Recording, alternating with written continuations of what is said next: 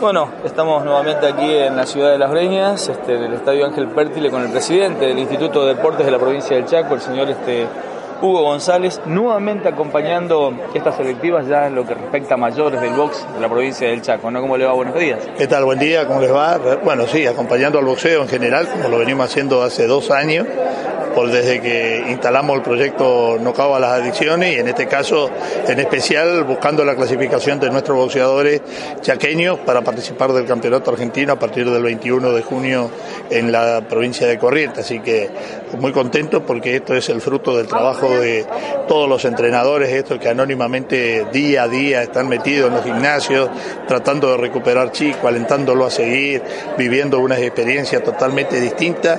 A lo mejor sin ningún tipo de retribuciones económicas, pero solamente llevando adelante lo que tanto los apasiona, lo que es el boxeo. Así que la vida del boxeador también es muy sacrificada, sabemos por allí hasta del medio social en el cual viene y dedicarle, mucho, en muchos casos salen de trabajar rudamente en algunos lugares y sin embargo le dedican su tiempo como para venir eh, perfeccionarse, trabajar, buscar técnica y después en un cuadrilátero tratar de representar a su localidad, a su zona, a su técnico, a su familia.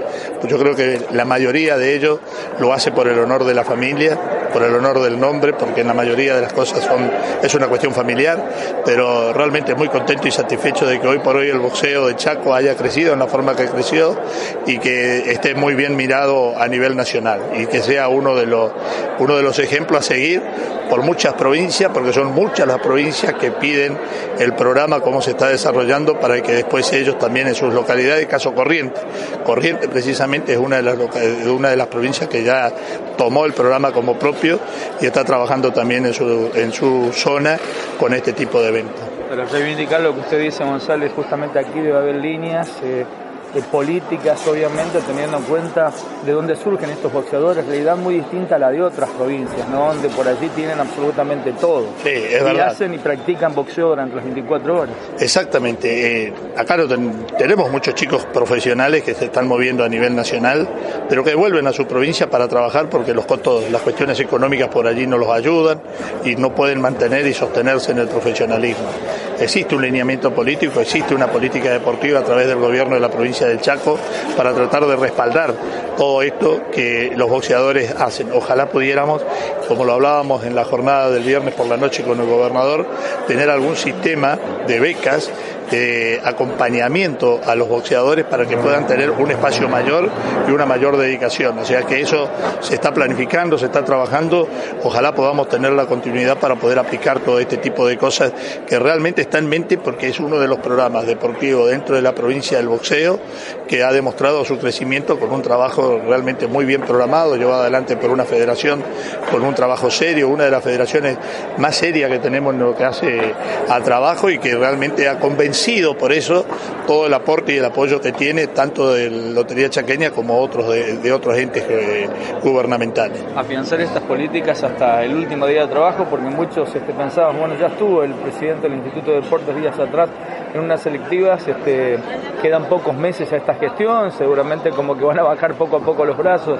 No, no, los brazos se bajan si las situaciones no se dan el 9 de diciembre para entregar todo el 10, pero si las situaciones se dan tendremos que seguir trabajando hasta el último día de todas maneras para dejar un deporte ordenado, una institución ordenada y en lo más alto de lo que hace a vanguardia en lo que son los ministerios de cada una de las Ese es el objetivo.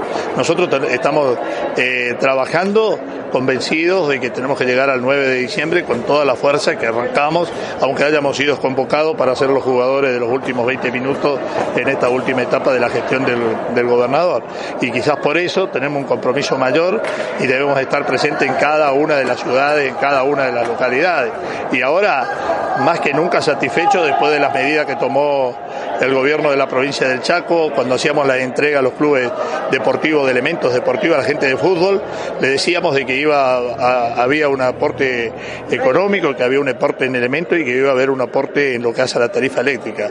En ese momento habíamos prometido un 20%, bueno, el gobernador de la provincia del Chaco en sus últimas medidas que tomó, tomó que el, eh, el beneficio para los clubes sea de un 50% en lo que hace a la tarifa eléctrica. Así que a partir de esta semana ya los clubes van a poder eh, comenzar a instrumentar para que en la factura del mes de junio puedan gozar de esos descuentos en lo que hace a la rebaja de luz. Si vos tenés un acompañamiento de un gobernador que entiende de una política y de una necesidad en lo que respecta a las instituciones deportivas, indudablemente vos no te podés quedar cruzado de brazos un domingo por la mañana en tu casa tomando mate, ni mucho menos pensar en que tendrás que descansar, sino trabajar a la par, codo a codo, para que esto sea una realidad, pueda ser una realidad más adelante y ojalá que tengamos la chance de poder continuar para de esta manera eh, poder seguir creciendo juntos en lo que es el deporte chaqueño. Muy gentil, ¿eh? No, gracias a ustedes.